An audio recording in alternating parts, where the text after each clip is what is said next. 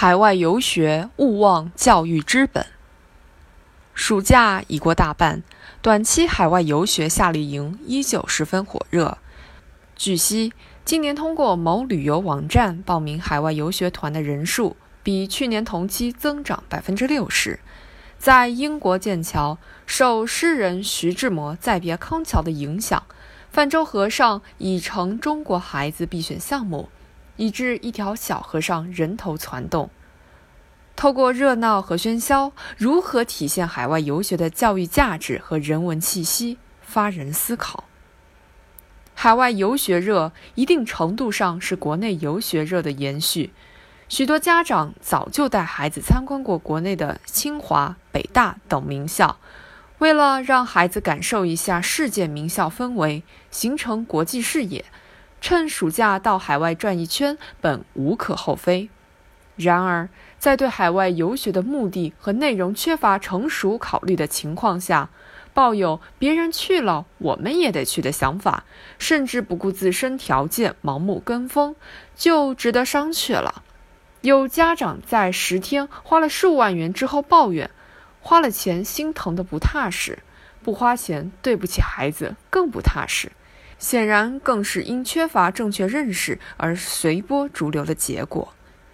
对父母来说，海外游学当以体验文化和生活、提升孩子综合素养为出发点，回归教育本意，理性选择合适的夏令营，切忌一拥而上，人云亦云。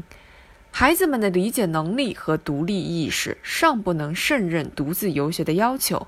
如果家长或组织者缺乏相应的引导，很容易变成到此一游，甚至助长了孩子之间的攀比现象。因此，作为家长，对待海外游学应量力而行，兼顾自身情况和实际效果，并正确引导，让孩子树立正确的价值观和学习观，帮助他们把所学所看应用于生活与学习，这远比游学本身更重要。往深层次看，海外游学的火爆，某种程度上也折射出家长的教育焦虑，担心孩子输在起跑线上。有相当一部分家长之所以选择暑期海外游学，是担心享受不到国内的优质教育资源，为孩子留学早做准备。对于这种教育焦虑，一方面应该予以正视。加快国内的教育发展，满足更多人的多元化教育需求。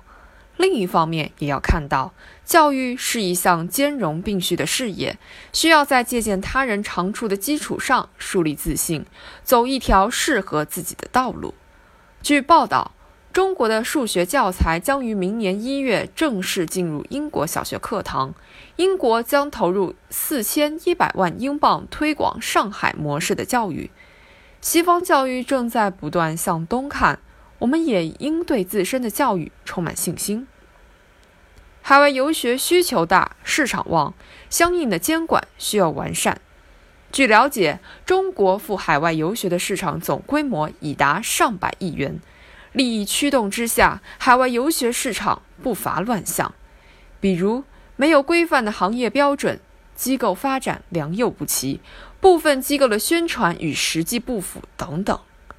家长和孩子在噱头的吸引下，本以为要全面接触海外名校，到了才知道就是去校园走一走，草坪上坐一坐，名师课堂更是子虚乌有。规范游学市场，除了制定相关规范性文件和服务性标准，还应该建立相关评价体系。高标准提高游学机构的准入门槛，同时，作为很多海外游学的组织方，学校要多一份责任心，以促进学生学业、提升多维能力为导向，杜绝与游学机构的利益关联，避免被产业链的逻辑所捕获。相关部门也应严格规范监督，确保家长和学生的消费权益，真正做到游出去。学回来。古人说一旦远游学如舟涉江湖。游学博闻盖谓其因游学所以能博闻也。不论是游学国内名校还是海外游学都应该回归教育如切如磋如琢如磨的本意。